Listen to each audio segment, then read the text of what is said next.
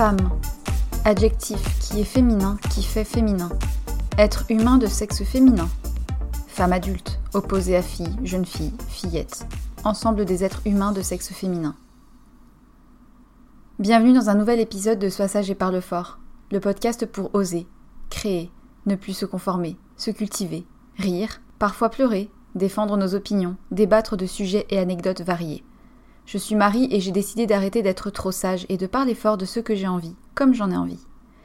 Aujourd'hui, j'ai décidé de faire un épisode un petit peu original pour rendre hommage à toutes les femmes, à toutes celles qui essayent de devenir libres, à toutes les femmes qui ont mis des mots sur ce que l'on devrait toutes penser.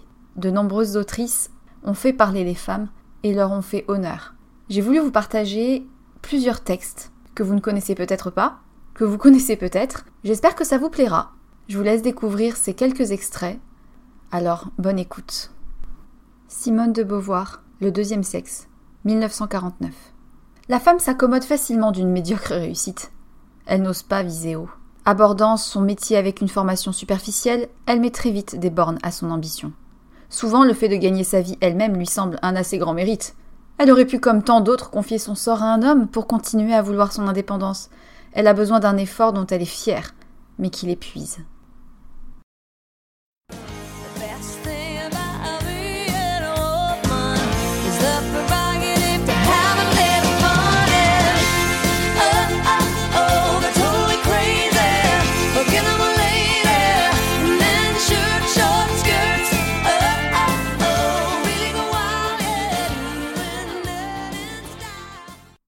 King Kong Theory. Virginie Despentes, 2007. Plaire aux hommes est un art compliqué, qui demande qu'on gomme tout ce qui relève de la puissance. Pendant ce temps, les hommes, en tout cas ceux de mon âge et plus, n'ont pas de corps, pas d'âge, pas de corpulence. N'importe quel connard rougi à l'alcool, chauve à gros bide et look pourri, pourra se permettre des réflexions sur le physique des filles, des réflexions désagréables, s'il ne les trouve pas assez pimpantes, ou des remarques dégueulasses s'il est mécontent de ne pas pouvoir les sauter. Ce sont les avantages de son sexe, la chaudasserie la plus pathétique. Les hommes veulent nous la refiler comme sympathique et pulsionnelle. La plupart du temps, c'est juste des tocards lambda.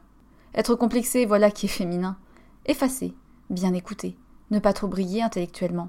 Juste assez cultivé pour comprendre ce qu'un bellâtre a à raconter.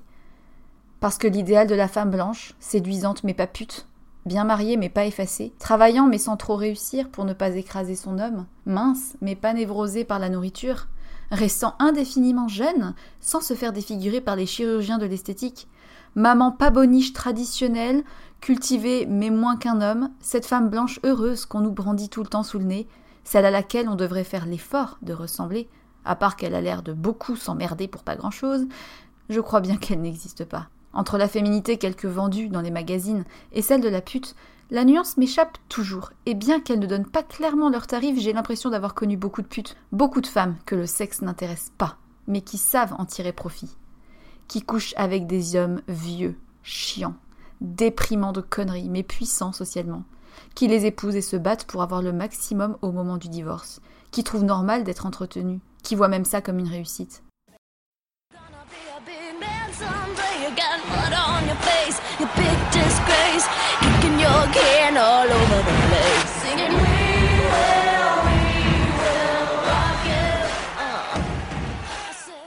Celle que vous croyez, Camille Lorenz, 2016. La différence, c'est que tous les hommes ont un avenir. Toujours un avenir. Un avenir sans nous. Les hommes meurent plus jeunes, peut-être, mais ils vivent plus longtemps. J'ai lu que sur les sites de rencontres, la frontière entre 49 et 50 ans est pour les femmes le gouffre où elles s'abîment. À 49 ans, elles ont en moyenne 40 visites par semaine. À 50 ans, elles n'en ont plus que 3. Et pourtant, rien n'a changé. Elles sont les mêmes, avec un an de plus. Vous connaissez ce sketch? Je ne sais plus de qui, sur la date de péremption des boîtes de conserve, à consommer jusqu'au 25 mars 2014. Mais qu'est-ce qui se passe donc au fond de cette boîte dans la nuit du 25 au 26 nous les femmes, nous sommes toutes des boîtes de conserve du jour au lendemain, impropres à la consommation. En tout cas, il n'aurait pas eu envie de lier intimement connaissance avec une femme de 48 ans. Il y a quelque chose chez les hommes qui n'est pas limité, qui ne menace pas de se refermer. On le sent même chez des petits garçons, et quelquefois chez des hommes très vieux.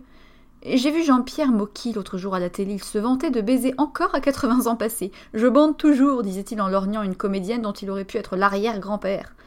Et le public applaudissait.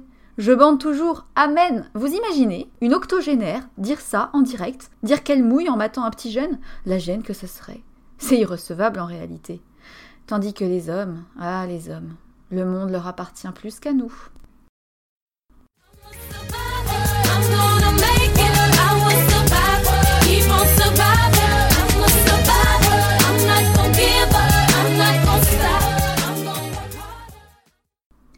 Beauté fatale, Mona Cholet, 2012. La peur de ne pas plaire, de ne pas correspondre aux attentes. La soumission au jugement extérieur, la certitude de ne jamais être assez bien pour mériter l'amour et l'attention des autres traduisent et amplifient tout à la fois une insécurité psychique qui étendent leurs effets à tous les domaines de la vie des femmes. Elles les amènent à tout accepter de leur entourage, à faire passer leur propre bien-être, leurs intérêts, leurs ressentis après ceux des autres à toujours se sentir coupable de quelque chose, à s'adapter à tout prix, au lieu de fixer leurs propres règles, à ne pas savoir exister autrement que par la séduction, se condamnant ainsi à un état de subordination permanente, à se mettre au service de figures masculines admirées. Les spécificités du corps humain sont mieux tolérées dans les périodes où la division des rôles sexués est plus nette. Les femmes à la maison, les hommes dans la sphère publique. Les années 50, très conservatrices, aimait les créatures pulpeuses. À l'inverse, lorsque les femmes s'aventurent sur des terrains jusque-là masculins et occupent une plus grande place dans la vie sociale, elles semblent devoir compenser le déséquilibre ainsi créé en restreignant la place que leur corps occupe dans l'espace.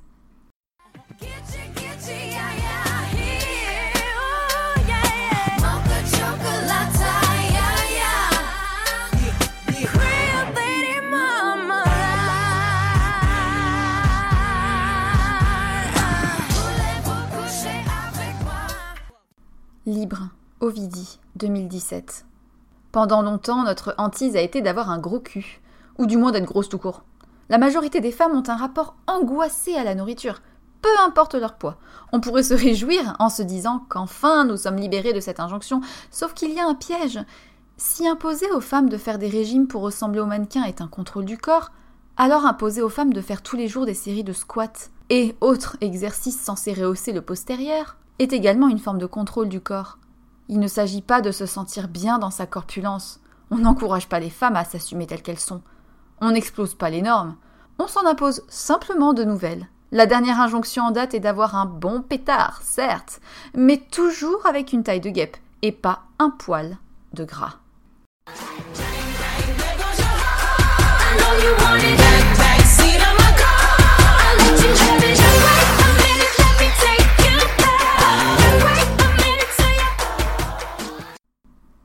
Annie Ernaux, Femme gelée, 1987. Il avait faim. Quelle sensation ça fait de s'étaler la serviette sur les genoux et de voir arriver des nourritures qu'on n'a pas décidées, ni préparées, touillées, surveillées, des nourritures toutes neuves dont on n'a pas reniflé toutes les étapes de la métamorphose. Bien sûr, le restaurant, parfois rare. Et c'est de l'extraordinaire, des plats avec un parfum de fric et de Je te sors ce soir, ma jolie. Pas sa fête à lui, bi-quotidienne, tranquille, pas besoin de remercier, chic du céleri remoulade, le beefsteak saignant, les pommes de terre sautées fondantes dans le caclon. Quand je me sers des pommes de terre en face de lui, ça fait une demi-heure que je les respire. Les prémages, presque. Qu'il mange au moins, qu'il paye mes efforts. Intraitable déjà. Qu'il nettoie les plats, les restes me font horreur, comme une peine perdue de gâchis d'énergie. Et puis traîner dans le frigo un passé de nourriture qu'il faudra regoûter, resservir, maquiller.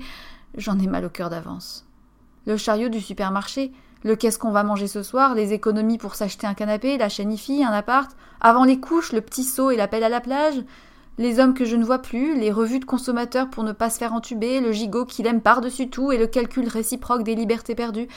Une période où l'on peut dîner d'un yaourt, faire sa valise en une demi-heure pour un week-end impromptu, parler toute une nuit, lire un dimanche entier sous les couvertures, s'amollir dans un café, regarder les gens entrer et sortir se sentir flotter entre ces existences anonymes, faire la fête sans scrupule quand on a le cafard.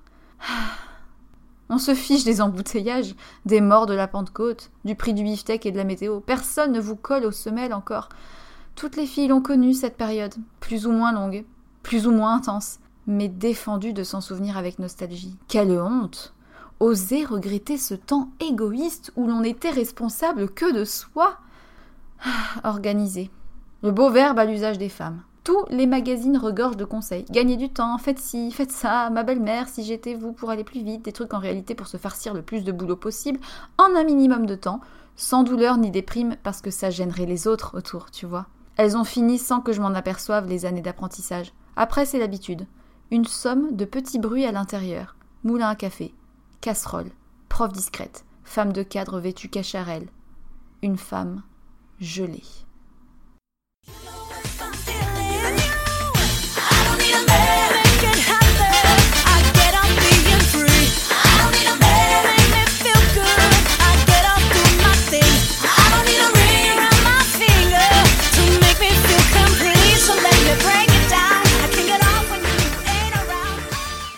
Titu Lecoq, Libéré, 2017. Être une femme à l'heure actuelle, c'est ne même pas savoir qui on est. Le corps féminin est tellement exposé, mis en scène, exotisé, qu'il devient un élément qui nous est étranger. Les adolescentes connaissent à peine le clitoris. On leur met dans la tête que les règles, c'est sale, que leur corps est fragile, et en même temps qu'elles doivent le maltraiter pour le transformer. Nous ne savons pas non plus qui nous sommes, parce que nous subissons des injonctions permanentes, à des rôles différents et contradictoires.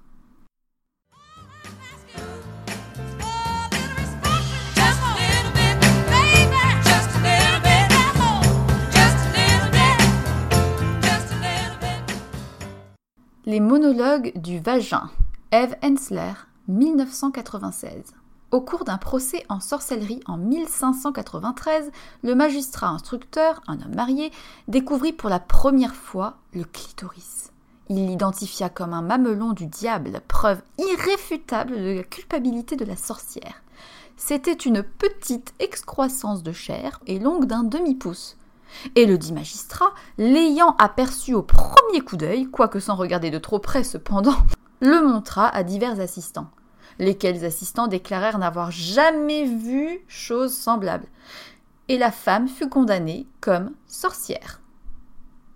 La vente des vibromasseurs est interdite par la loi dans les États suivants Texas, Géorgie, Ohio et Arkansas. Si vous vous faites prendre, vous risquez une amende de 10 000 dollars et un an de travaux forcés.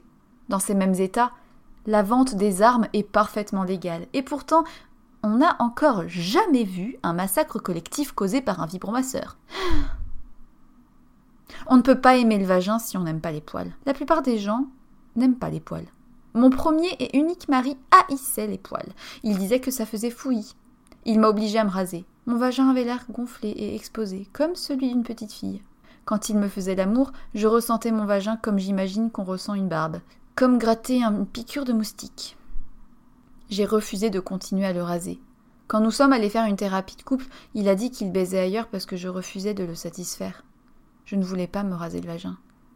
La thérapeute avait un accent allemand prononcé et haletait en chaque phrase pour montrer son empathie.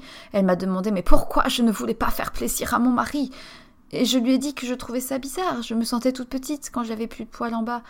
Je pouvais pas m'empêcher de parler avec une voix de bébé. Elle m'a dit que le mariage était un compromis. Je lui ai demandé si elle avait eu beaucoup de cas semblables auparavant. Elle m'a répondu que les questions délouaient le protocole, je devais me jeter à l'eau. Cette fois, quand nous sommes rentrés à la maison, c'est lui qui m'a rasé le vagin. C'était comme un bonus, une prime à la thérapie. Il m'a coupé plusieurs fois, et il y avait un peu de sang dans la baignoire. Il ne l'a même pas remarqué parce qu'il était tellement heureux de me raser. Quand mon mari s'est pressé contre moi, je sentais le barbelé de ses poils piquants me râper. Il n'y avait pas de protection. Il n'y avait pas de duvet. Commençons par ce mot, vagin. Au mieux, ça sonne comme une infection. Ou peut-être un instrument médical. Vite, infirmière Passez-moi le vagin Peu importe le nombre de fois où vous le répétez, il ne sonne jamais comme un mot que vous avez envie de dire. C'est un mot totalement ridicule, complètement anti-sexy. Si vous l'utilisez pendant l'amour pour tenter d'être politiquement correct, chérie, pourrais-tu me caresser le vagin? Vous tuez l'accent sur le champ. Je me tracasse au sujet des vagins. Comment on les appelle et comment on les appelle pas? À Gretneck, on appelle ça le minou. Une femme là-bas a raconté que sa mère lui disait Ne mets pas de culotte sous ton pyjama, ma chérie, tu dois aérer ton minou. À Westchester, ils l'appellent le kiki. Dans le New Jersey, la chatte. Il y a poudrier, foufoune, le piou-piou, le panier, le pipi, le portefeuille, la poupoune, la prune, la pilou-pilou. Craquette, frifri, zizi, intimité, boîte à popole, casse-noisette, chagate, fourche, la moule, le watcho, le millefeuille, la tirelire, berlingot, bibelot, bonbon, vestibule, je me tracasse beaucoup, beaucoup à ce sujet. Ouais, ouais, ouais.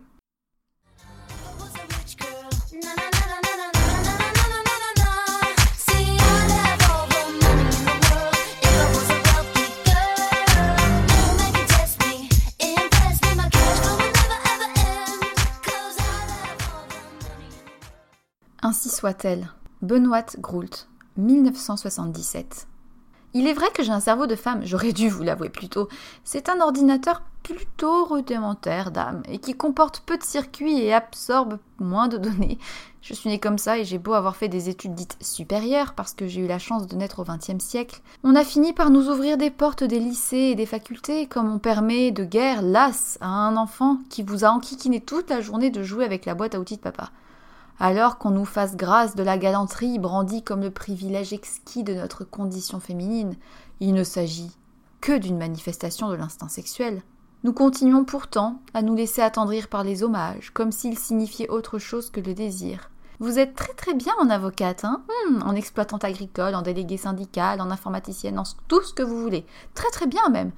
Mais vous oubliez le principal. Vos enfants ne peuvent se passer de vous. Le tour est joué. Nous quittons tout ému nos études, notre métier, notre liberté, et nous nous laissons enfoncer la sublime auréole sur la tête. Elle nous serre les tempes, elle nous gêne pour étudier, pour voyager, pour réfléchir. Et s'il nous prend l'envie de mettre l'auréole au vestiaire parce que ce n'est pas une coiffure commode, alors la société se dresse, furibonde et prête à tout. Dans notre pays soi-disant moderne, Gabrielle Russier est morte des préjugés antisexuels et antiféminins, tout comme les héroïnes du XIXe siècle, déshonorées par une faute, qui n'est jamais mortelle pour l'autre sexe.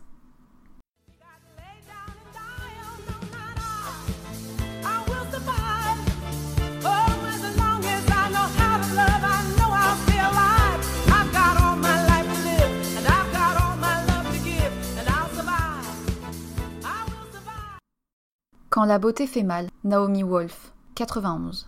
Que se passerait-il si elle ne se préoccupait pas de son corps et mangeait suffisamment pour connaître une croissance normale? Oh! Elle pourrait danser toute la nuit dans une boîte de nuit et rentrer chez elle à l'aube en tenant ses chaussures à la main, faire du babysitting dans un refuge pour femmes battues un soir par mois, choisir les rues les plus pentues pour faire du skateboard, tomber amoureuse de sa meilleure amie, escalader un promontoire avec les copines et se saouler une fois arrivée au sommet, partir au bout du monde en stop, elle se délecterait de toutes ces libertés qui paraissent dérisoires à ceux qui en jouissent naturellement. Elle réaliserait ses rêves qui paraissent acquis à ceux qui grandissent en les sachant accessibles. Qui sait l'effet que ça lui ferait? Ah Mais si elle n'est pas prudente, elle finira violée, enceinte, dévergondée ou tout simplement grosse. L'adolescente le sait. Tout le monde lui dit d'être prudente. Elle apprend que faire de son corps un paysage à dompter est préférable à toute forme de folie.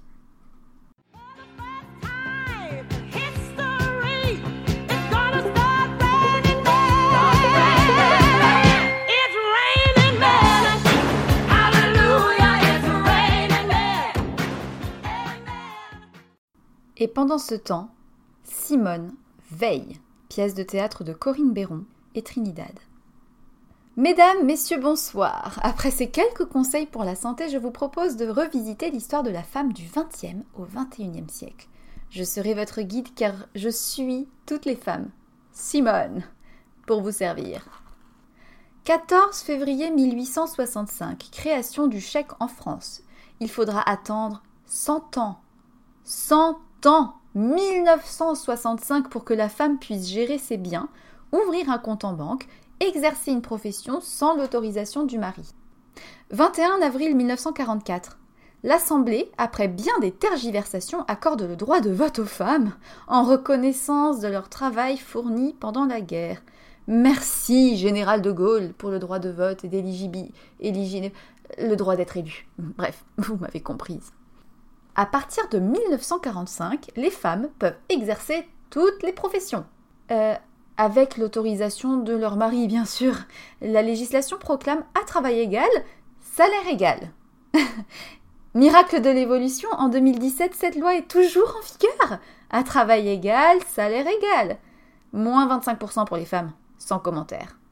Le port du pantalon par une femme est un délit. À partir de 1799, toute femme désirant s'habiller en homme doit se présenter à la préfecture de police pour en obtenir l'autorisation. 1909, hmm, le port du pantalon pour les femmes est autorisé, à condition qu'elles tiennent à la main un vélo ou un cheval. Hein. Miracle de l'évolution, le 31 janvier 2013, le ministère des droits de la femme vient d'abroger cette loi, mais je vous rassure, l'article L120-2 du Code du travail permet toujours à l'employeur d'imposer la jupe, s'il en justifie clairement les raisons. Et pendant ce temps, quand une fille porte une jupe dans les cités, c'est une pute. Pour divorcer, il faut que le René soit d'accord. Il faut l'autorisation du père pour se marier, l'autorisation du mari pour divorcer, et si elle le trompe, c'est la prison entre trois mois et deux ans. Si l'homme trompe sa femme, une simple amende suffira. Merci, merci Napoléon, merci. Le 8 mars 1975, l'ONU promulgue la Journée internationale des droits de la femme. Évidemment, en France, il nous faudra attendre 7 ans pour qu'enfin, le 8 mars 82, il y ait une fournée de la Jeanne. Ah non, pardon, pardon. Une journée de la femme. J'ai contrepété. Mais force est de constater qu'en France, cette journée n'a plus tellement un caractère protestataire. Le sida, la myopathie, le cancer, l'autisme, comme toutes les maladies incurables en fait, la femme a enfin sa journée. Des hommes cherchent encore le vaccin. Hein. Enfin bon. Euh, le body, ah, le body. C'est un sous-vêtement qui connut son heure de gloire dans les années 90. Une sorte de tout en un qui combinait soutien-gorge et culotte et se fermait par des petits boutons pression. Soit il rentrait dans l'arrêt des fesses, soit les petits boutons pression sautaient et on se retrouvait avec le body sous le menton. Dans les années 90, on voit surgir les Chippendales et autres boys bands comme modèles masculins. Une astuce, pour faire croire à la parité face à l'explosion des top modèles féminins. Autant les hommes ont dit en voyant les Chippendales Nous, on n'est pas des PD, fin de citation, et ils sont retournés sur le canapé avec leur télécommande. Autant les femmes ont fait de leur corps leur nouveau combat pour ressembler aux top modèles féminins. Dans les années 90 d'ailleurs, le vocabulaire pour qualifier les femmes s'élargit. On abandonne le traditionnel salope au profit d'adjectifs en as connasse, pétasse, grognasse, poufiasse, blondasse. Miracle de l'évolution, on ne connaît pas encore à ce jour d'équivalent masculin. Mystère. Alors dans les années 90, c'est la grande mode des prothèses mammaires et miracle de l'évolution en 2012, il a fallu retirer d'urgence 14 300 prothèses PIP jugées dangereuses pour la santé. On ne savait pas encore ce que le Silicon Valley.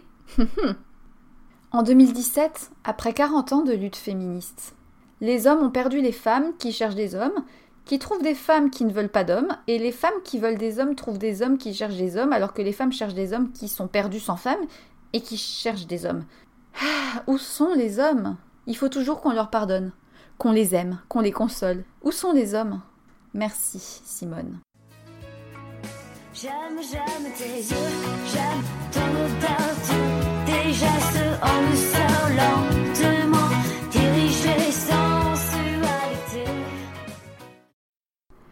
Je crois bien que cet épisode est terminé. J'espère que ça vous a plu et que ces quelques paroles de femmes fortes et assumées vous auront fait euh, sourire, vous auront ému un petit peu. En tout cas, moi, c'est des textes que j'ai adorés. Je vous mettrai les références euh, en dessous d'épisodes. Si vous souhaitez aller lire les livres euh, dont ils sont extraits, ce sera un plaisir après d'avoir vos retours. Je vous remercie encore pour toutes vos petites écoutes et vos retours toujours super gentils sur mon podcast. C'est vrai que je me suis lancée un peu là-dedans euh, par hasard. J'avais décidé d'oser euh, faire quelque chose et créer et parler. Peut-être que ça m'ouvrira des portes. En tout cas, ça en a déjà ouvertes, ça m'a permis de rencontrer plein de personnes. Continuez à me faire vos retours, continuez à me suggérer des thèmes que vous avez envie que j'aborde, ça me fait vraiment très plaisir. Et si vous aimez, n'hésitez pas à le partager et à rajouter une petite étoile sur iTunes Podcast. Sur ce, je vous souhaite une très bonne journée et n'oubliez pas, soyez sage un peu et parlez fort beaucoup.